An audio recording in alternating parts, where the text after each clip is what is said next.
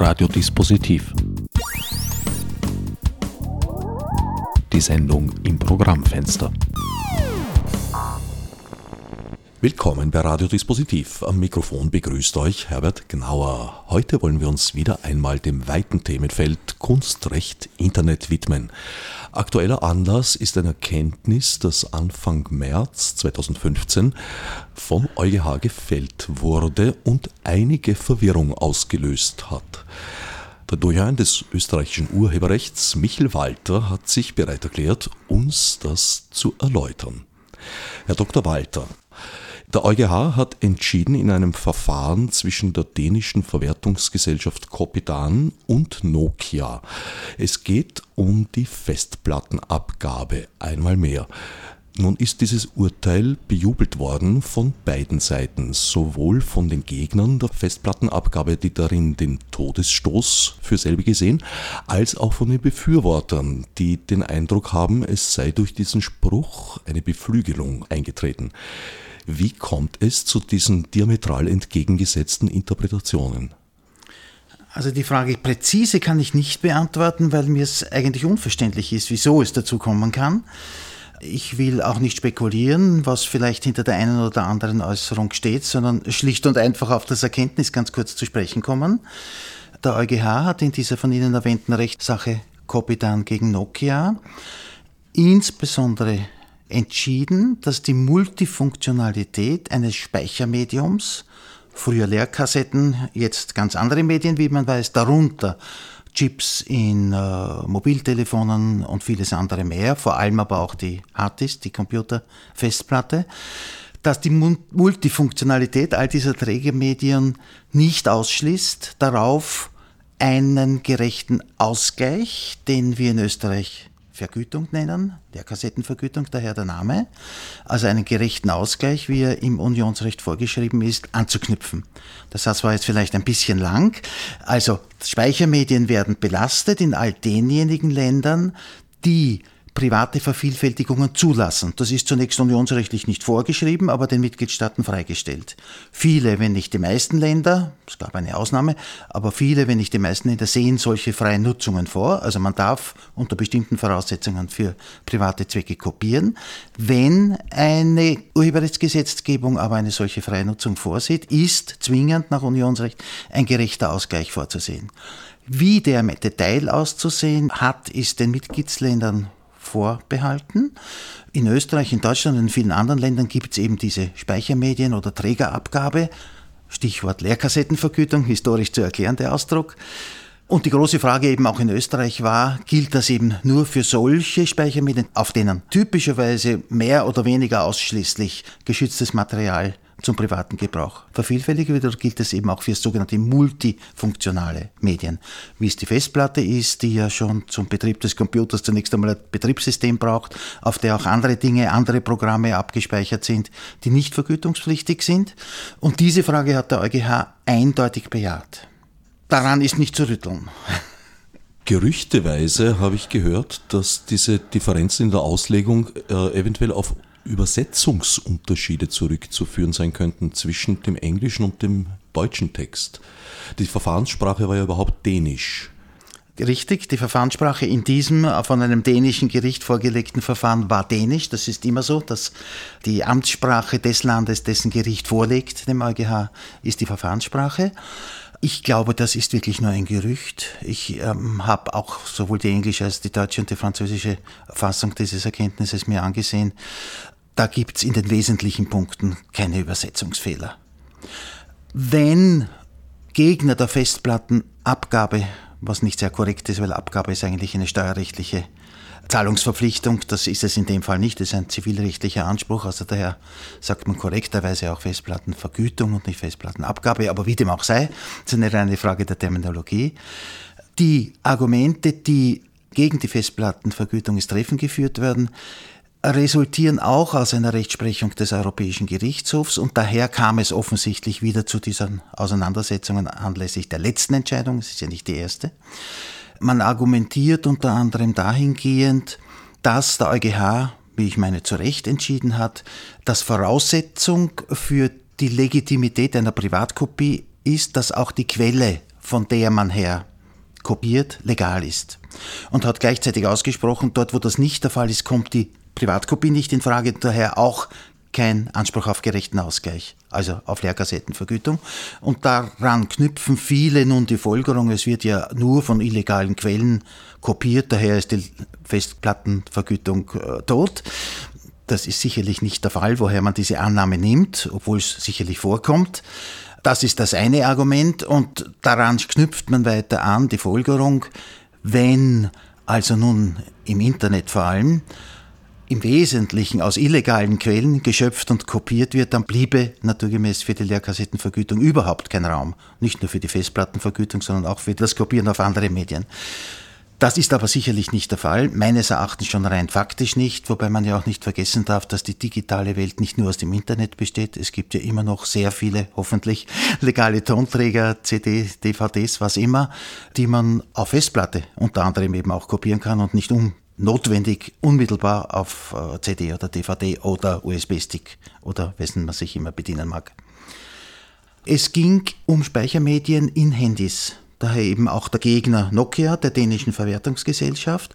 Und Nokia hat aus seiner Interessenlage her äh, verständlicherweise argumentiert, der primäre Zweck eines Chips oder einer Speicherkarte in einem Handy ist eben das Telefonieren zu ermöglichen. Das ist richtig, hat der EuGH gesagt. Das wird wahrscheinlich der primäre Zweck sein. Gleich viel, was in der Praxis mehr genutzt wird, welche Funktionen dann in der Praxis mehr genutzt werden. Aber das schadet eben nicht, weil die Multifunktionalität, heute kann man ja schon fast sagen, was man fast vergisst, dass man mit einem Handy auch telefonieren kann, das äh, äh spielt keine Rolle. Das beseitigt jedenfalls nicht den Anspruch auf gerechten Ausgleich, zum Beispiel in der Form der sogenannten Lehrkassettenvergütung. In Österreich wurde dieser Spruch bereits sehnsüchtig erwartet, weil ja meines Wissens der HP-Prozess auf Eis gelegt wurde, um eben diese Entscheidung abzuwarten. Verzeihen Sie, das stimmt nicht ganz. Es ist richtig, dass ein Verfahren unterbrochen wurde. Allerdings war es ein Verfahren gegen einen Handybetreiber. Das wurde unterbrochen, um abzuwarten, wie der EuGH in dieser jüngsten Kopitan Nokia Entscheidung, äh, seine Entscheidung treffen wird. Das HP-Verfahren ist richtig, in dem, das wollte ich auch vorhin schon erwähnen, in dem HP-Verfahren der Austromechaner gegen HP hat der oberste Gerichtshof, also das österreichische Höchstgericht, auch schon entschieden, dass die Multifunktionalität nicht schadet, ist also von seiner Rechtsprechung, die knapp neun Jahre alt ist, nämlich die Gericom-Entscheidung aus dem Jahr 2005, hat sich von der distanziert, ist von dieser abgerückt und hat allerdings, das stimmt nicht unterbrochen, aber das Verfahren in die erste Instanz zurückgeschickt, wenn ich das so ausdrücken kann, weil noch Feststellungen zu treffen sind über den Umfang der Nutzung vergütungspflichtigen, also durch Copyright, durch urheberlich geschütztes Material. Da hat die klagende Partei vorgetragen, dass das eben zu einem nicht unerheblichen Ausmaß der Fall ist. Dazu gibt es auch schon Untersuchungen, aber dazu gibt es keine Feststellungen in dem Urteil, über dessen Richtigkeit oder Unrichtigkeit der oberste Gerichtshof nur zu entscheiden hat. Und diese Feststellungen sind nachzuholen. Gibt es einen direkten Einfluss auf die Rechtslage in Österreich oder auf die Interpretation der Rechtslage? Also ich meine, dass in verschiedenster Beziehungen an den verschiedensten neuralgischen Problempunkten die jüngste Entscheidung des EuGH, wie schon einige Vorentscheidungen, den Anspruch auf gerechten Ausgleich, angemessene Vergütung gestärkt haben und unterstrichen haben und die Fragezeichen vermindert haben, die noch offen sind. Die Lehrmedienvergütung ist ja seit geraumer Zeit ein Zankapfel eines durchaus sehr emotional geführten Streites. Wäre es nicht eventuell klüger, darauf zu verzichten und andere Möglichkeiten, Gelder einzuheben, zum Beispiel eine Haushaltsabgabe oder eine, eine direkte Besteuerung einzuführen? Eine berechtigte Frage, die ich allerdings, äh, um es kurz zu machen, vorweg mit Nein beantworten würde, nämlich aus folgendem Grund. Es ist ja diskutiert worden, auch, eine, auch auf politischer Ebene eine Haushaltsabgabe, die entfernt sich aber noch weiter von der tatsächlichen Nutzung. Also es ist schon die Lehrmedienabgabe als Pauschalabgabe bis zu einem gewissen Grad ungenau und muss es das auch sein. Weil jeder hat andere Kopiergewohnheiten. Einer kopiert ganz selten, ein anderer überhaupt nicht und andere wieder exzessiv nahezu. Das lässt sich mit einer Pauschalabgabe nicht anders regeln oder Pauschalvergütung äh, nicht anders regeln. Diese kleinen Ungenauigkeiten an den Rändern muss man einfach in Kauf nehmen. Und diese Ungenauigkeiten wären aber bei einer Haushaltsabgabe noch viel größer weil es eben nicht an das konkrete Speichermaterial anknüpft, von dem man doch ausgehen kann, dass es nicht ausschließlich, aber überwiegend und jedenfalls in nicht zu vernachlässigendem Umfang für diese Zwecke verwendet wird, für die eben diese Vergütung vorgesehen ist. Ist nicht in den letzten Jahren der Begriff der Privatkopie immer weiter verengt worden und umfasst eigentlich wesentlich weniger Möglichkeiten und Rechte, als das zum Zeitpunkt der Einführung in den 80er Jahren der Fall war? Ja, ein klein wenig stimmt das. Insofern, als wir verschiedene Entwicklungsstufen haben. Anlässlich der Einführung der Lehrkassettenvergütung, das war in Österreich schon im Jahr 1980, wurde gleichzeitig die Kopie zum privaten Gebrauch, damals hieß sie noch eigenen Gebrauch, weil nicht differenziert wurde, äh, liberalisiert worden. Also man durfte mehr kopieren unter geringeren Voraussetzungen und dafür unter anderem für diese Erweiterung, aber überhaupt für die zulässige Privatkopie, wurde dann eben dieser Ausgleich in Form der Lehrkassettenvergütung eingefügt. Damals noch ohne unionsrechtlichen Hintergrund, weil wir Österreich bekanntlicherweise erst 15 Jahre später äh, Vollmitglied äh, der EU geworden ist.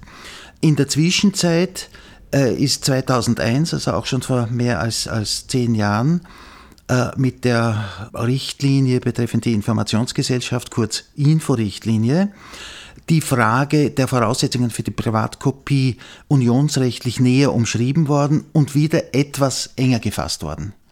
Das liegt aber auch schon, wie gesagt, mehr als zehn Jahre zurück, ist in Österreich 2003 umgesetzt worden und es ist die Privatkopie überhaupt ausgeschlossen für Musiknoten, also für grafische Musikdarstellung außer in bestimmten Zusammenhängen, Lehrgebrauch etwa durch die Hochschule.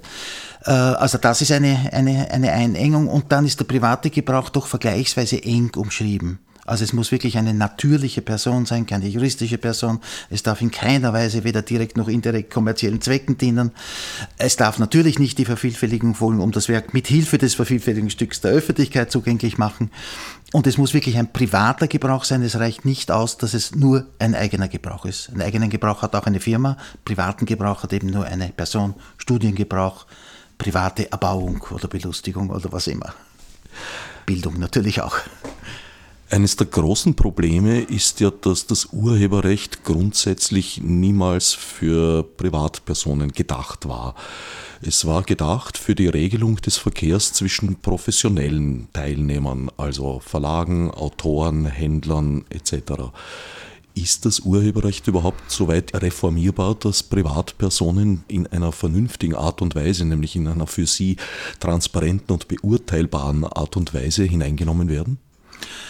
Es ist richtig, es hat sich durch die technische Entwicklung und durch die gesellschaftliche Entwicklung die unmittelbare Nutzung in den privaten Bereich verlagert. Das war eben schon in den 70er, 80er Jahren des vorigen Jahrhunderts der Fall. Das war eben ein Grund, weil man eben sagte, man will und kann nicht jetzt die private Nutzung unmittelbar kontrollieren. Erlauben wir mehr, aber führen ein Äquivalent dafür ein, einen wirtschaftlichen Ausgleich, eben in diesem Zusammenhang in Form der Lehrkassettenvergütung. In der Zwischenzeit ist diese Entwicklung natürlich noch weiter vorangegangen und hat die klassischen Vermittlern, Verleger, Musikproduzenten, die vertrieben haben, Musikhandlungen, was immer, äh, Sortimenter, zum Teil ausgeschaltet. Nicht zur Gänze, es wird immer Buchhändler geben oder jedenfalls noch lange, aber vieles spielt sich halt schon auf anderem Weg ab, mit anderen technischen Mitteln, mit anderen Verbreitungsmitteln. Und das lässt sich urheberrechtlich, meine ich, schon in den Griff bekommen, aber es ist nicht ganz einfach. Es ist schon richtig, dass sich durch diese Verschiebungen auch Verwerfungen ergeben können. Zum Nachteil der Rechteinhaber, Urheber, aber auch natürlich zum Nachteil der Nutzer, die ja mit Recht ein gewisses Recht geltend machen, eben den Zugang, der ihnen möglich ist, auch möglichst barrierefrei zu erlangen. Und an solchen Modellen kann man arbeiten und sollte man arbeiten und sollte man nachdenken und auf beiden Seiten etwas flexibler sein, würde ich sagen. Das Urheberrecht kennt keine Unterscheidung zwischen gewerblicher und privater Nutzung. Wäre das nicht sinnvoll, das einzuführen? Es kennt diese Unterscheidung schon. Sie haben insofern recht, als es grundsätzlich, also als Basis-Grundeinstellung, es so ist, dass man nicht zwischen privat und gewerblich, auch nicht zwischen nicht Gewinnabsichten dienend oder kommerziell oder unkommerziell unterscheidet. Es gibt aber etwa eine Reihe freier Werknutzungen, die voraussetzen, dass eine bestimmte Nutzung nicht gewerblich ist. Ist sie nicht gewerblich, dann ist das eben der private Bereich und dann ist mehr zulässig, als wenn es eine gewerbliche kommerzielle Nutzung wäre. Also man hat schon diese Unterscheidung im Urheberrecht, aber in dem Kapitel, das man freie Werknutzungen nennt, das sind anders ausgedrückt Ausnahmen von den im Prinzip ausschließlichen Verwertungsrechten des Urhebers. Die hat er zwar, es ist eine Vervielfältigung, gleich viel ob ein privater oder ein gewerblicher vervielfältigt, das ist einmal der erste Schritt. Aber der zweite im Bereich Leerkassettenvergütung etwa ist, dass zum privaten Gebrauch die Vervielfältigung weitgehend zulässig ist. In dem konkreten Fall allerdings vorbehaltlich dieses wirtschaftlichen Ausgleichs in der Form der Leerkassettenvergütung. Also man hat sich da schon bemüht, das war auch der erste große Schritt in den 70er, 80er Jahren, dass man von dem Verbotsrecht des Urhebers in vielen Bereichen weggekommen ist, gesagt hat, nein, nein, das geht schon, freie Nutzung, aber ein finanzieller Ausgleich. Und im Moment sind wir natürlich, wenn man so will, in einer mit, mit der Entwicklung und Weiterentwicklung des Internet und, und, und generell der technischen Entwicklung wieder einmal in einer Achsenzeit angelangt, äh, wo man sicherlich viele neue Gedanken an eine zurückhaltende Neuorganisation urheberrechtlicher Vorschriften verschwenden sollte, unter Anführungszeichen. Ein Beispiel, die Nutzung verschiebt sich vom Privaten in die Cloud. Der Private hat gar keine Festplatte oder nur mehr eine mit einer ganz geringen Speicherqualität, für die er, wenn überhaupt, Festplatte bis heute in der Praxis überhaupt keine Vergütung zahlt, in Zukunft eine geringe zahlt, weil die Kapazität gering ist, aber er lagert die Vervielfältigung für seinen privaten Gebrauch aus in die Cloud und da kann man mit der Leerkassettenvergütung im klassischen Sinne nicht weiterkommen, weil diese Giga oder Terra, ich weiß nicht, wie man die Bytes dann noch nennt, die groß ist, nach der kann man wohl nicht sinnvoll eine Vergütung einheben. Da wird man wohl zu einer Cloud-Vergütung kommen. Vielleicht zunächst einmal für einen beschränkten Bereich, für die Auslagerung der Privatkopie und in Zukunft vielleicht erweiterbar. Nun sind diese Clouds ja im seltensten Fall bei uns im Land betrieben, sondern außerhalb. Das heißt, die Betreiber sind nicht greifbar juristisch, mhm. sehr oft zumindest. Würde das nicht für eine pauschalierte Besteuerung oder Haushaltsabgabe eben, wie eingangs erwähnt, sprechen? Naja, ich glaube deshalb nicht, wie schon vorhin gesagt, äh, weil das zu ungenau wäre. Es würde dann doch wieder Haushalte treffen, die in Wahrheit nicht einmal einen Computer, ich übertreibe jetzt in speziellen Fällen, nicht einmal einen Computer haben, geschweige denn große Datenmengen in der Cloud abgespeichert haben. Also es wird halt, wenn man das mit einer Haushaltsabgabe oder einer Art Steuer oder Flatrate oder wie immer man das nennt, die Zielgenauigkeit noch geringer. Sie haben völlig recht, es gibt ein praktisches Problem, wenn diese Betreiber der Cloud irgendwo auf den Kanalinsel ihr Wesen treiben, um es nicht Unwesen zu nennen, dann wird die Rechtsverfolgung natürlich schwierig. Da könnte man schon Vorsorge treffen, etwa indem man einen Gerichtsstand im Inland vorsieht, wenn ein Unternehmen seinen Sitz im EU-Ausland hat. Dann geht die Problematik natürlich weiter. Wenn man in Österreich ein Urteil erstreitet, muss man es natürlich erst durchsetzen. Der nächste Problemschnitt, aber das sind eben die großen Herausforderungen, die man wahrscheinlich auf äh, unionsrechtlicher Ebene ähm, wohl vorbereiten müsste. Zu diesem Gerichtsstand nur eine kleine Bemerkung. Wir haben im geltenden Gesetz schon seit, ich glaube, der Novelle 2006, aber ich kann es nicht mehr genau sagen, so einen Sondergerichtsstand für solche, die Trägermaterial in den Verkehr bringen, aus dem EU-Ausland. Dann kann man, wenn im Inland kein anderer Gerichtsstand besteht, und das wird oft der Fall sein, klagen beim Bezirksgericht Innere Stadt Wien. Oder sagen wir an der Zuständigkeit, es ist dann das Handelsgericht zuständig, aber jedenfalls in Wien. Jetzt ist es aber so, dass gerade große IT-Konzerne sich um Urteile sehr oft gar nicht kümmern auf der anderen Seite aber in einer durchaus mächtigen Position sind. Also wenn Österreich im Alleingang zum Beispiel äh, eine Cloud-Besteuerung für Google einführen würde, dann würde Google wahrscheinlich nicht lange zögern, Österreich zu blockieren und einfach von diesen Diensten auszuschließen. Das ist richtig, dass diese Möglichkeit bestünde. Ich glaube aber, dass Unternehmen und insbesondere Google schon auch an jedem regionalen Markt interessiert ist. Natürlich geht Google wirtschaftlich nicht zugrunde, wenn Österreich gesperrt wird. Aber es, so einfach ist es nicht. Man ist doch an das Publikum, auch wenn es ein weltweites letzten Endes angewiesen. Ich meinte allerdings, man müsste zumindest eine Regelung für Europa treffen. Also ich meinte jetzt nicht einen österreichischen Alleingang. Oft ist es allerdings so, dass ein Mitgliedstaat einmal vorangeht und das Unionsrecht kommt dann im zweiten Schritt erst danach. Also ich hielt es auch nicht für richtig, dass man einfach immer nur sitzt, die Hände in den Schoß legt und wartet, was die Europäische Union macht, die vielleicht so schnell auch nichts machen wird. Also man kann da schon, glaube ich, eine gewisse Initiative bewahren und sollte das auch.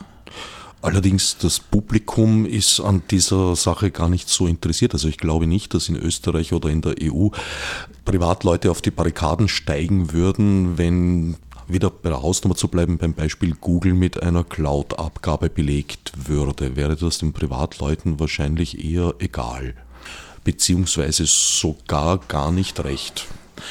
Also, Punkt 1 Ihrer Frage, die Cloud-Abgabe ist vielleicht ein bisschen zu weit gegriffen. Ich meinte in einem ersten Schritt einfach das zur Verfügung stellen von Speicherplatz, das ich privater nicht mehr bei mir habe, sondern in der Cloud. Und da müsste man irgendeinen Weg finden, diese Nutzungshandlungen abzudecken und in den Griff bekommen. Also Cloud-Abgabe könnte man sich ja auch noch ganz anders vorstellen. Das soll keine Google-Steuer sein, sondern eben wer immer Speicherplatz in der Cloud, wie es halt so schön heißt, anbietet, also den Remote-Speicherplatz, der sollte verpflichtet sein, wie immer man das durchsetzen kann, verpflichtet sein, eben dafür auch eine angemessene Vergütung zu bezahlen. Cloud-Abgabe erinnert schon ein bisschen so an urheberrechtliche Copyright Flat Tax oder wie immer. Das ist ein ganz eigenes, interessantes, aber schwieriges Thema.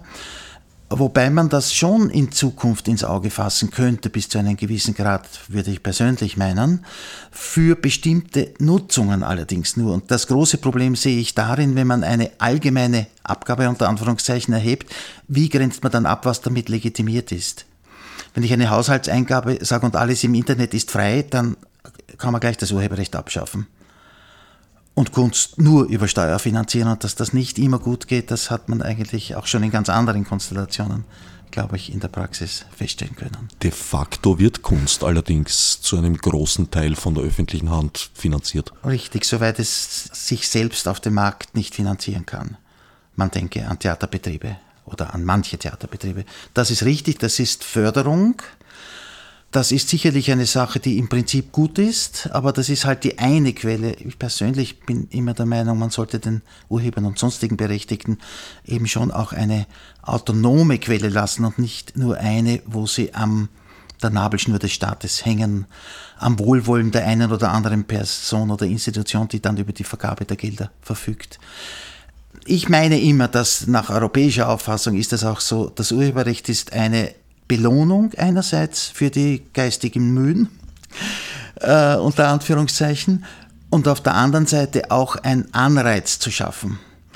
Diese Anreizidee wird im amerikanischen Bereich äh, in den Vordergrund geschoben. Also nur wenn es kein Anreiz ist, dann ist es eigentlich schon verfassungsrechtlich etwa in den USA nicht zu rechtfertigen.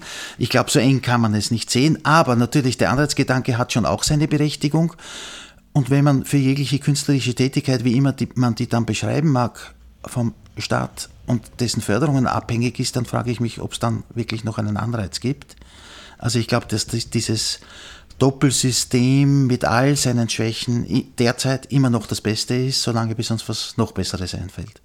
Sie haben vorhin gemeint, in Europa sei das der Weg. Im United Kingdom sieht man das ein wenig anders. Deswegen spricht man auch vom angloamerikanischen Raum. Dort ist, glaube ich, eher die Taktik, die Nutzungshandlungen, die weiteren, in den Preis bereits hineinzubeziehen, einpreisen, wie es so schön heißt. Wäre das nicht auch ein gangbarer Weg? Theoretisch wäre es ein gangbarer Weg, ich glaube nur nicht dran. Weil auf dem freien Markt preist jeder das Optimum ein. Gleich viel, ob da irgendwelche Sekundärnutzungen dabei sind. Er sieht zu, dass er das Höchste auf dem Markt erzielen kann mit und ohne Nebenrechten. Also ich glaube an diese Einpreisung nicht.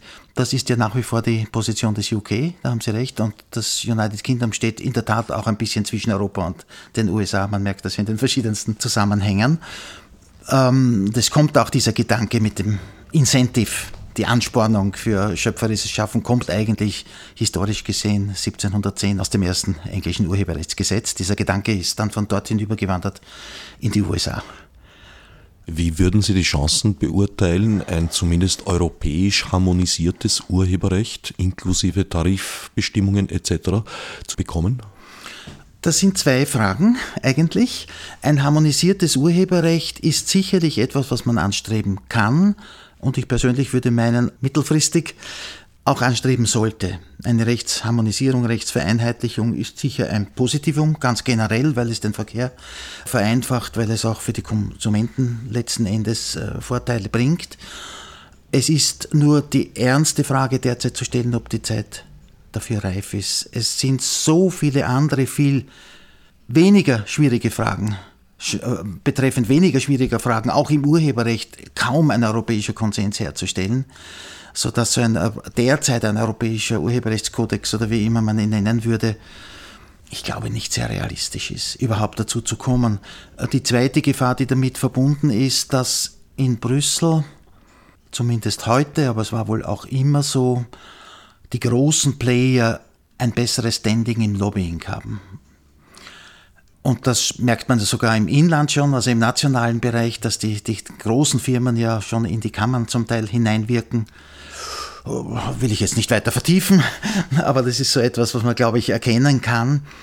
Und ich meine, dass halt nach wie vor Urheber und Rechteinhaber schon eine gewisse Lobby haben, aber die ist halt doch eher schwach.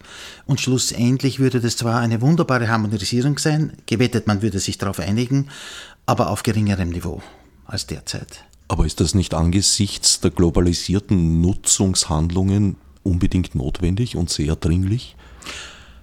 Ich meines Erachtens nicht unbedingt erforderlich. Ich glaube, dass der Ruf nach der weltweiten Harmonisierung vielfach überzogen ist. Man kann mit dem territorialen Urheberrecht ganz gut leben. Das hat ja auch die Vergangenheit gezeigt. Und es sind vielfach die Probleme, die an die Wand gemalt werden, haben in Wahrheit nicht mit dem sogenannten Territorialitätsprinzip zu tun. Das ist etwa die Online-Lizenzierung europaweit etwa oder weltweit. Da gab es ja schon vor vielen Jahren eine Einigung der Verwertungsgesellschaften weltweit darauf, dass dasjenige Land, in dem der Anbieter seinen Sitz hat, lizenziert, und zwar das Weltrepertoire. Das ist genau das, worum es geht. Dass man nicht 168 Zustimmungen einholen muss, das ist auf freiwilliger Basis schon geschehen. Das hat die EU-Kommission nur deshalb zu Fall gebracht, weil sie gesagt hat, nur kartellrechtlich denkend und wettbewerbsrechtlich denkend, dass der Anbieter die Wahl zwischen mehreren Rechteanbietern haben muss und nicht sich nur an den Lokalen wenden kann. Das ist natürlich kontraproduktiv, weil wenn ich mehrere Anbieter haben muss, ja, dann müssen die ja unterschiedliche Rechte in der Hand haben und können nicht das Weltrepertoire haben. Also einerseits der Ruf nach dem One-Stop-Shop, ich möchte die Weltrechte erwerben und kaum ermöglicht man, sagt man ja, aber ich muss die Wahl haben zwischen mehreren Anbietern die dann natürlich entweder nur ein kleineres Repertoire haben können oder nicht die Weltrechte haben können und halt wieder nur für Europa oder die deutschsprachigen berühmten GAS-Länder, äh, Germany, Austria und Switzerland. Das heißt, es führt zu, in Wahrheit zu einem Fleckerlteppich, der gerade eigentlich nicht erwünscht ist. Es ist der Kommission allerdings gelungen, dieses sehr gut funktionierende System von Gegenseitigkeitsvertreten, das die Verwertungsgesellschaften in jahrzehntelanger Arbeit aufgebaut haben, bis zu einem gewissen Grad aufzubrechen. Und gerade wieder die Großen sind, die dann ihr Repertoire herausnehmen, die Großen, denen es nicht um soziale Zuwendungen geht, sondern um möglichste Gewinnmaximierung. Also es scheint mir die Entwicklung da nicht sehr glücklich zu sein. Die Umsetzung nationaler Gesetzgebungen im Internet fördert allerdings auch einen Fleckerlteppich in wachsendem Ausmaß, der dem Medium des Internet eigentlich zuwiderläuft.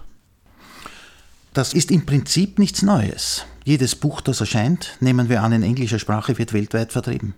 Das ist nichts Neues und eigentlich hat das nie zu wirklich großen Problemen geführt. Ich räume schon ein, das ist natürlich jetzt ein, ein Sprung, eingetreten durch die Entwicklung im Internet und ich bin auch davon überzeugt, dass sich das Urheberrecht dieser Entwicklung wird anpassen müssen. Also ich möchte jetzt nicht nur den Eindruck erwecken, als wäre ich der Meinung, alles ist in Ordnung, man muss überhaupt nirgendwo an der Schraube drehen. Sehr wohl muss man nachdenken und man wird auch das eine oder andere ändern müssen. Zum Beispiel internetspezifische freie Nutzungen, an die man 2001 noch nicht wirklich gedacht hat, weil da hat das Ganze erst begonnen. Das heißt Zeitpunkt der Inforichtlinie. Da gibt es freie Nutzung, aber es gibt keine internetspezifischen. Und es gibt bestimmte Anliegen, wo man sagt, naja, also das sollte man eigentlich wirklich freistellen. Und in dem Zusammenhang wird dann oft gefordert, ja, die freien Werknutzungen müsste flexibler sein, das Fair-Use-System sollte man einführen. Das ist halt auch fraglich, ob das wirklich zum Ergebnis führt, weil was heißt Fair Use Generalklausel, die noch mehr Rechtsunsicherheit bringt und ob nun eine Nutzung erlaubt ist oder nicht, erfährt man in fünf Jahren von den Gerichten, die die Fair Use Klausel anwenden. Nur ein Beispiel, in den USA weiß man bis heute nicht genau, unter welchen Voraussetzungen man zum privaten Gebrauch kopieren darf. Plus, es ist dann für diese Generalklauseln kein wirtschaftlicher Ausgleich vorgesehen sagt man aber, das und das und das ist zulässig, wobei man natürlich bereit sein muss, das allenfalls auch innerhalb kürzerer Frist zu erweitern, zu ergänzen, abzudaten. Dann kann man sagen, ja, das soll gänzlich frei sein, das soll vergütungspflichtig, aber frei sein und in einem bestimmten angemessenen Bereich sollen die Ausschlussrechte aufrecht bleiben. Beispiel, wo ein Komponist seine Oper erst aufgeführt haben will, muss allemal er entscheiden können. Das ist der Sinn des Urheberrechts. De facto liegt diese Entscheidung aber dennoch nicht beim Komponisten, sondern er wird sich danach richten müssen oder sie wird sich danach richten müssen, wo man bereit ist dazu. Das ist richtig. Das ist richtig. Äh, daher haben es ja ernstzunehmende Künstler nicht ganz so leicht, weil sich natürlich auch die Nachfrage ein bisschen nach dem Geld richtet. Und daher brauchen wir ergänzende Förderungsmaßnahmen, aus welchen Quellen immer, staatlich, aber auch Verwertungsgesellschaften fördern ja haben ja zwingend für bestimmte Einnahmen, gerade Lehrkassettenvergütung, äh, kulturellen und sozialen Zwecken dienende Einrichtungen äh, vorzusehen. Also man sollte einerseits arbeiten an einer Vielfalt der Förderung für die Kunst, die eben nicht oder zumindest noch nicht auf dem Markt sich durchsetzen kann. Und auf der anderen Seite ein angemessenes Paket an Rechten, das den kommerziell erfolgreichen Kunstsparten zur Verfügung stehen muss, um die Ergebnisse ihres Schaffens angemessen zu verwerten. Innerhalb bestimmter Grenzen. Neben oder vielleicht sogar zwischen der kommerziellen und der privaten Nutzung gibt es noch den dritten Sektor, der öffentlichen Institutionen, Bibliotheken, Universitäten. Jetzt stöhnen die einerseits über rapide ansteigende finanzielle Belastungen und andererseits aber auch darüber, dass es nicht mehr zeitgemäß ist, dass zum Beispiel eine Institution wie die Mediathek eine Aufnahme zwar zur Verfügung stellen darf, aber nur für Menschen, die sich vor Ort befinden. Also man muss aus Bregenz nach Wien reisen, um das in Anspruch nehmen zu können. Ist das nicht ein sehr großes Problem und behindernd, gerade im Bildungssektor? Also es ist richtig, dass Bibliotheken und Archive einen besonderen Bildungsauftrag haben und den auch weiterhin mehr oder weniger ungestört ausüben können sollten und man dafür die Rahmenbedingungen äh, schaffen muss. Allerdings gibt es diese Rahmenbedingungen, was oft übersehen wird, ja zu einem großen Teil schon. Bibliotheken dürfen ja vieles tun äh, und Bildungseinrichtungen dürfen auch vieles tun. Aber es gibt bestimmte Punkte, wo man in der Tat daran denken könnte, diese Befugnisse zu erweitern. Und auch da könnte man wieder sagen, es kommt dann immer darauf an, nur ein wenig zu erweitern, dafür vergütungsfrei oder die Linien weiterzuziehen und dafür unter bestimmten Voraussetzungen einen Vergütungsanspruch einzuführen, den ja nicht notwendig die Bibliotheken selbst zahlen müssten, sondern kann man wieder zu Vaterstaat zurückkehren, der Bibliotheken weitgehend eben auch finanziert, nicht nur, aber weitgehend. Also da lässt sich schon, schon etwas machen. Es muss nur halt auch dafür der ernsthafte Wille vorhanden sein. Und ich darf nur an eines erinnern. Wir haben seit der Urheberrechtsgesetznovelle 1993, das sind fast na, mehr als 20 Jahre her, die sogenannten Bibliothekstantieme, Bibliotheksgroschen eingeführt. Das ist ein nahezu lächerlicher Betrag, den der Bund für alle Bibliotheken zahlt. Also genau diese Idee, eigentlich müsste da die öffentliche Hand einspringen, weil die Bibliotheken stehen dann ohnehin zu Recht an dem zu kleinen Anschaffungsbudget. Da müsste die öffentliche Hand einspringen. Und in einem Fall, in dem das gesetzlich sogar geregelt ist, ist die Vergütung allerdings so gering, dass sie kaum ins Gewicht fällt. Man muss ja immer bedenken, für alle Urheber, für alle sonstigen berechtigten ausübenden Künstler der ganzen Welt ist dieser eine Pauschalbetrag. Sie haben vorher gemeint, in diesem Bereich seien doch teilweise Änderungen notwendig. Wo würden Sie da konkret Handlungsbedarf sehen? Ich würde Handlungsbedarf sehen tatsächlich im Bildungsunterrichtsbereich, vielleicht auch bis zu einem gewissen Grad im Bibliotheksbereich, dass man vor allem gewisse Klarstellungen vornimmt. Äh, als Beispiel etwa, ein PDF-Datei ist nicht auf Papier, sondern ist digital. Und die geltenden freien Nutzungen schränken aber in bestimmten Zusammenhängen ein auf Vervielfältigung auf Papier, weil man eben von dem klassischen Modell ausgeht, der Lehrende teilt auf Papier Unterlagen aus. Und heute passiert das in dem geschlossenen Kreis im PDF-Format. Ist in manchen Zusammenhängen, nicht in jedem Zusammenhang, aber in manchen Zusammenhängen nach den Buchstaben des Gesetzes nicht zulässig. Das wäre so ein Beispiel, wo man sicher eingreifen könnte. Natürlich auch Fernstudium, wie kann man das noch erleichtern, ist auch bis zu einem gewissen Grad ja ohnehin möglich. Aber da gibt es schon Felder, wo man sicherlich Vereinfachungen einführen könnte und soweit erforderlich, eben wirtschaftlich ausgeglichen durch einen Vergütungsanspruch. Problematisch ist insbesondere der Wechsel des Mediums, also zum Beispiel äh, etwas gedrucktes einzuscannen und dann digital zur Verfügung zu stellen. Wo wäre da der Ausweg? Naja, nach derzeitiger Rechtslage ist es so, dass der Urheber in aller Regel zustimmen muss. Da gibt es, wenn es vor allem eine Massennutzung sein sollte durch Bibliotheken, gibt es zwei Probleme. Das eine ist, der Verwaltungsaufwand an die Rechtsinhaber heranzukommen. Also einfach die rechte Klärung ist ein administrativer Aufwand.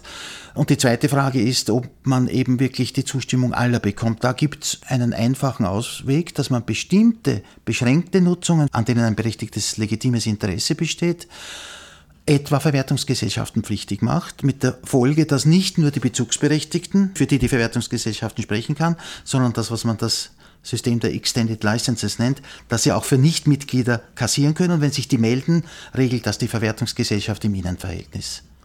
Wäre etwa ein Ausweg, nicht? Wenn man sagt, bestimmte Dinge, Zeitschrift für romanische Philologie, Jahrband 1928, ist naturgemäß mühsam, die einzelnen Autoren anzuschreiben, die vielleicht ohnehin alle Ja sagen würden und vielleicht nicht einmal etwas verlangen würden, aber die Rechteklärung ist da schwierig. Daran besteht schon ein, ein Interesse. Äh, würde ich meinen, auch der Wissenschaft und aus bildungspolitischer Sicht, das wäre etwa so ein Beispiel, wo man sagen könnte, das können nur Verwertungsgesellschaften wahrnehmen, die werden ein angemessenes Geld dafür vereinbaren und dann kann das aber wirklich passieren. Ist die rechte Klärung bisweilen nicht sogar unzumutbar aufwendig, vor allem in Bereichen, wo mehrere Urheber beteiligt sind, also Film zum Beispiel? Äh, das ist richtig. Äh, es gibt Bereiche, wo es schwierig ist, ähm, solange die Rechte eben nicht kollektiv verwaltet werden sondern äh, bei den ursprünglichen Rechteinhaber Film in aller Regel beim Produzenten, die Erstverwertungsrechte jedenfalls da muss man versuchen, irgendwo eine Grenzlinie zu ziehen zwischen der sogenannten Primär- und der Sekundärverwertung. Die Primärverwertung sollte dem Berechtigten wohl bis auf weiteres vorbehalten bleiben, weil das ist das, womit sich ein Film zum Beispiel, hopefully, zumindest die Chance hat, sich zu refinanzieren.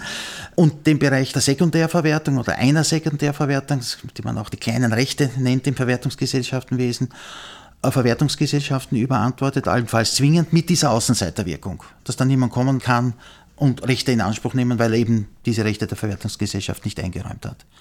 Wobei das auch wieder kontraproduktiv ist, was die Kommission nach meiner bescheidenen Meinung macht, dass die sehr großen Wert darauf legt, unter dem, wie ich frech sage, Prätext, den Urheber zu helfen, dass er eben die Rechtseinräumung auch einschränken kann.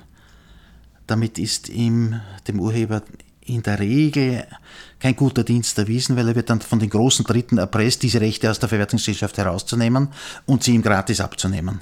Wenn ich mir einen kleinen Abstecher zum Film erlauben darf, da mhm. wurde vor längerer Zeit bereits die österreichische Regelung der Cessio Legis, das heißt, dass alle Verwertungsrechte in der Hand des Produzenten gebündelt sind, als EU-rechtswidrig aufgehoben. Ist das bereits ins österreichische Recht eingebaut worden? Ja und nein. Ja und nein deshalb.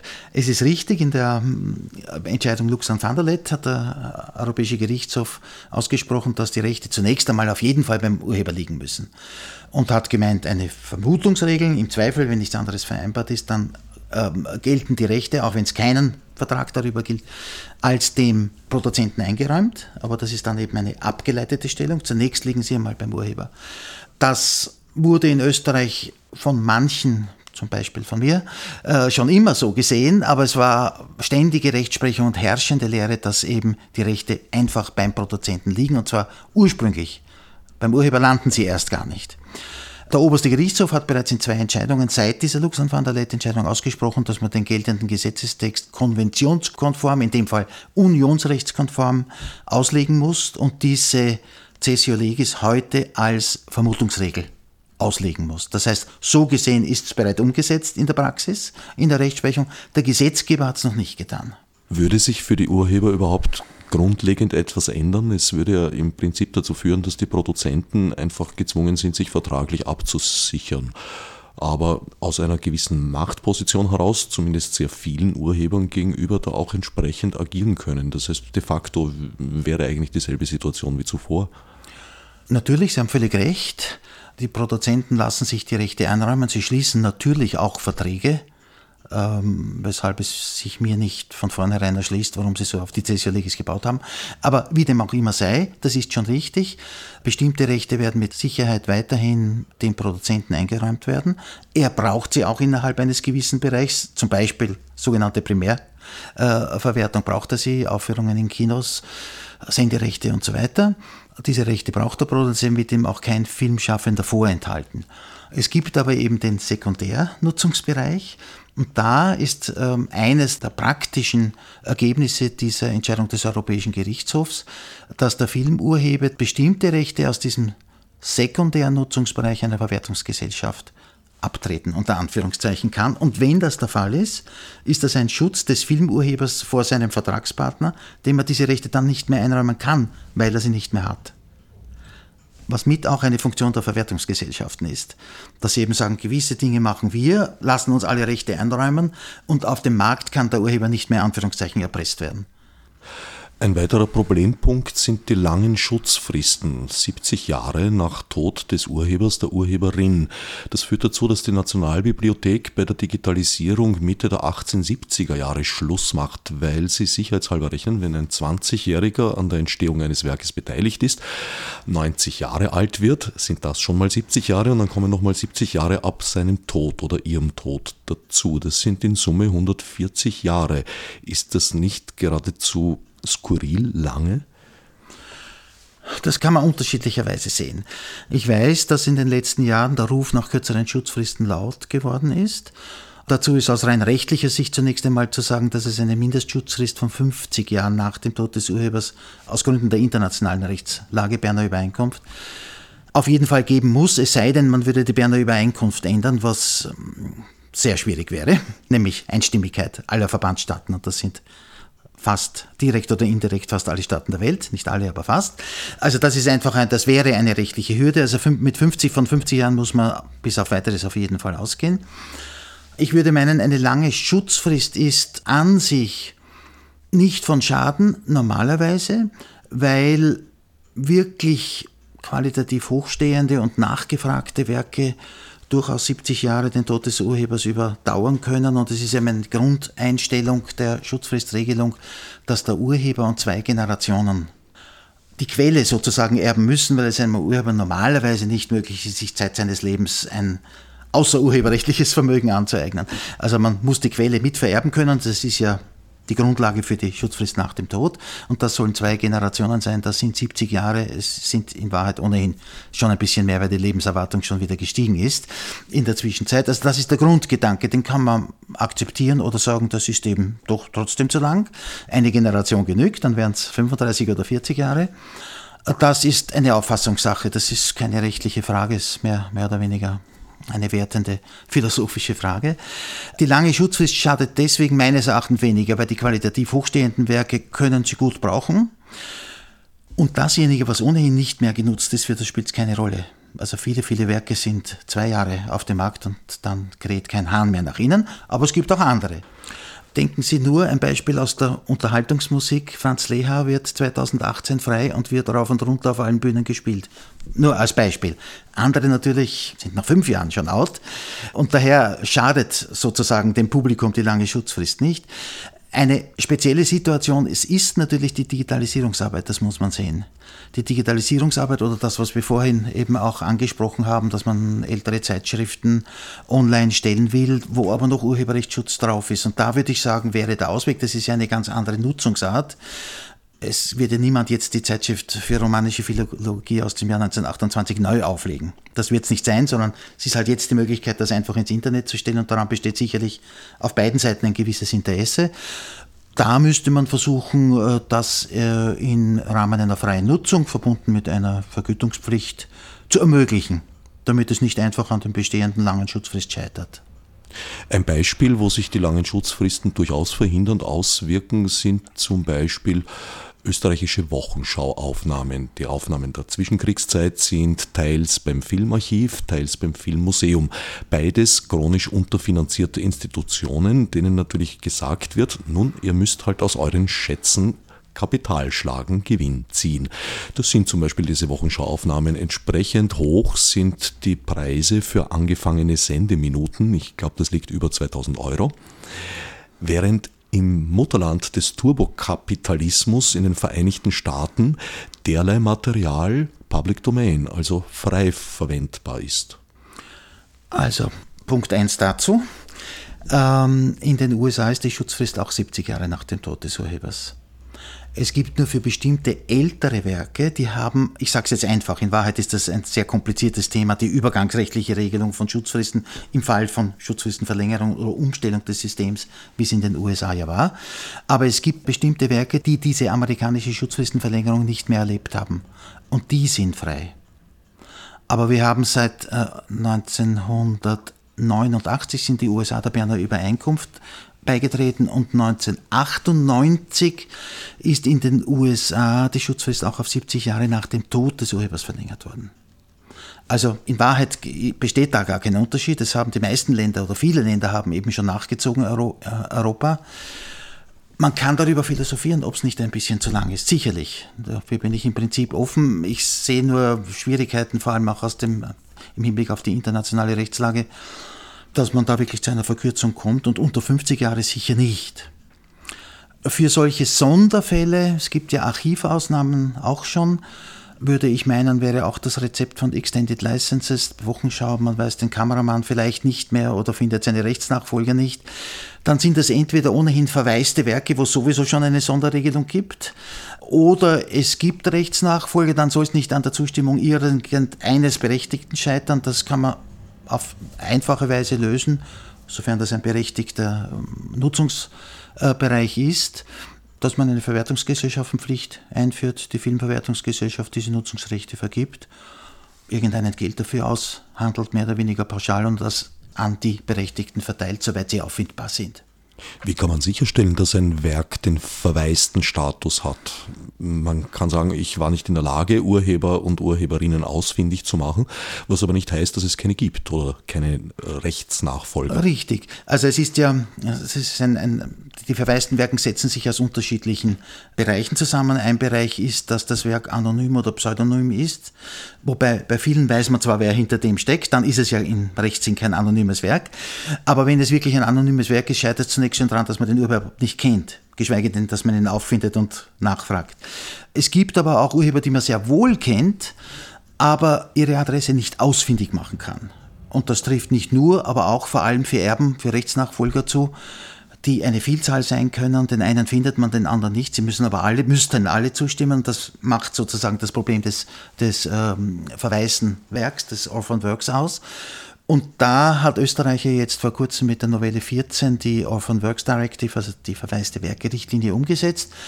Äh, nach der kann man nachweisen, dass es sich um ein verwaistes Werk handelt als Nutzer. Dazu muss man einen Katalog von Abfragen nachweisen oder sagen wir so dokumentieren, dass man diese Abfragen alle gemacht hat und sonst noch alle Versuche angestellt hat, die zumutbar sind. Und wenn das der Fall ist, meldet man dieses Werk der Aufsichtsbehörde für Verwertungsgesellschaften. Die meldet es an eine Datenbank im schönen Alicante weiter. Und dort gibt es ein, ein großes europäisches Register für verwaiste Werke. Allerdings prüft es niemand. Also die Aufsichtsbehörde könnte das auch administrativ gar nicht bewältigen, wenn die Nationalbibliothek kommt und sagt, wir haben das alles gemacht. Es stimmt aber nicht, unterstelle ich jetzt einmal.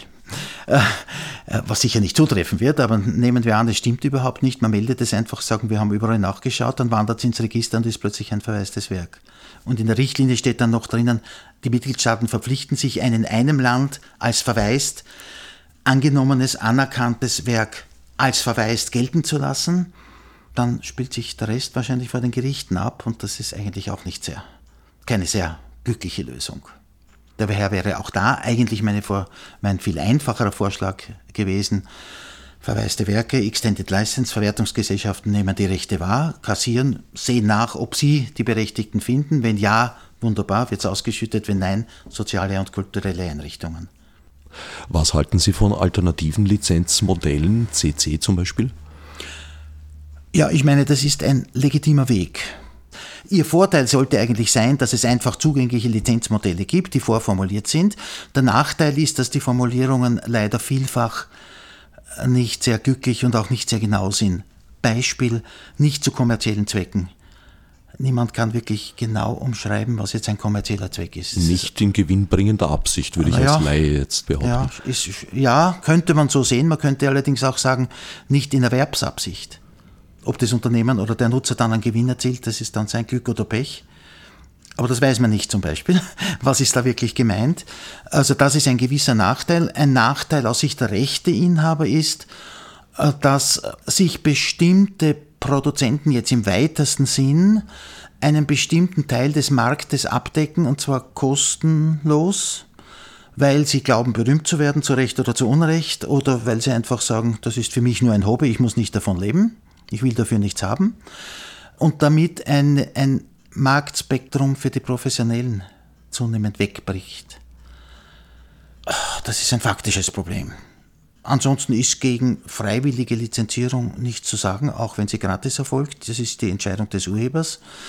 Und wenn es heute auch im Hinblick auf die technischen Hilfsmittel immer mehr Urheber gibt, auch nicht professionelle, und die sagen, ich will damit nicht Geld verdienen, ich stelle es einfach ins Netz, dann ist das ihre freie Entscheidung. Die Initiative Copyright for Freedom stellt die These auf, dass das Urheberrecht die Meinungsfreiheit schützen würde. Können Sie dem beipflichten? Also da antworte ich jetzt zunächst bewusst ausweichend.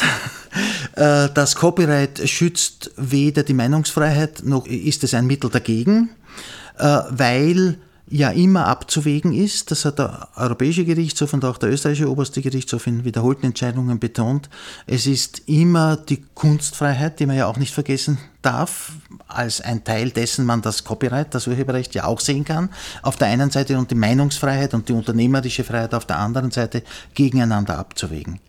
Also ich würde nicht sagen, dass das eine oder das andere schützt, sondern es ist ein Abwägungsmechanismus.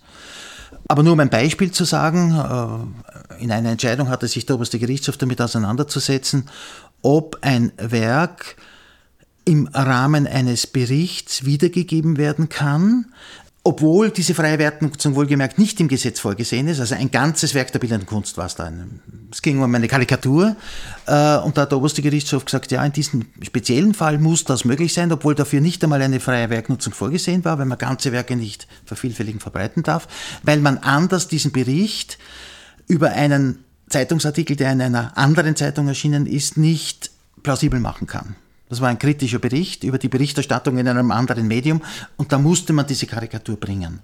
Also dieser Abwägungsmechanismus funktioniert ohnehin. Damit wären wir jetzt eigentlich beim Zitatrecht angelangt.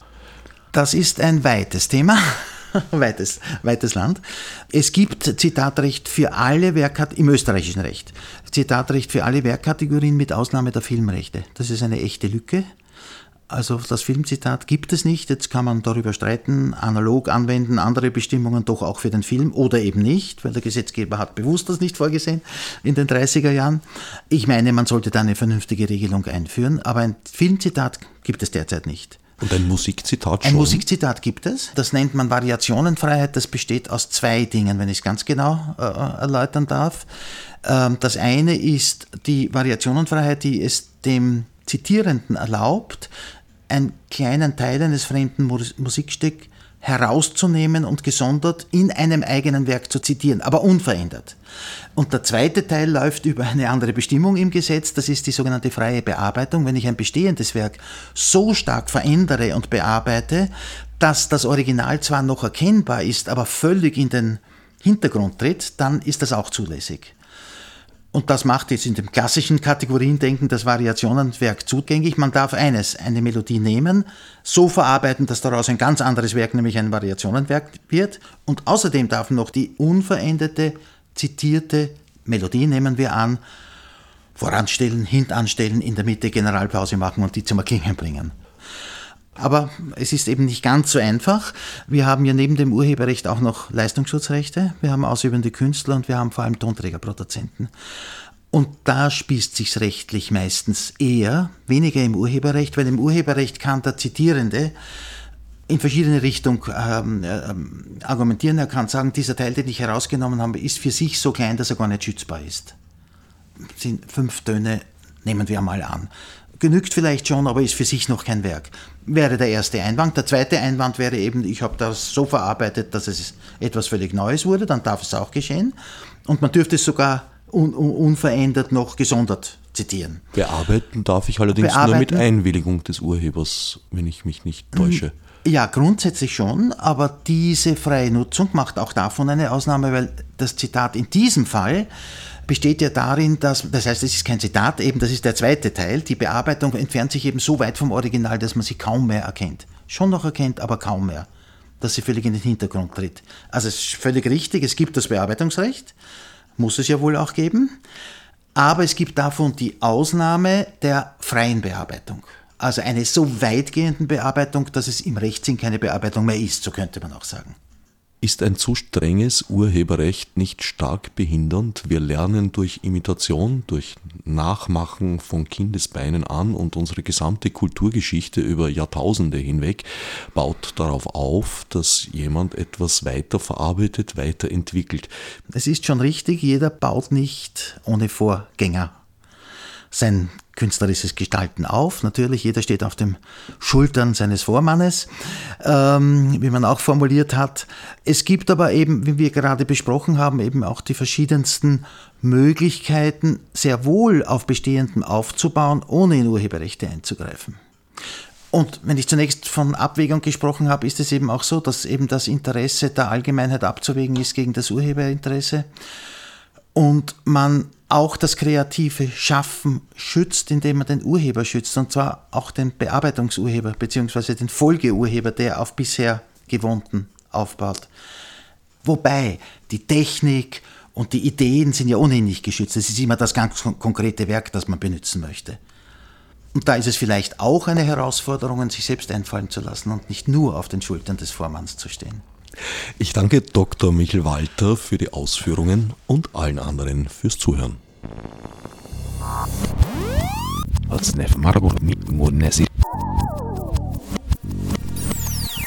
Fichte subsidiar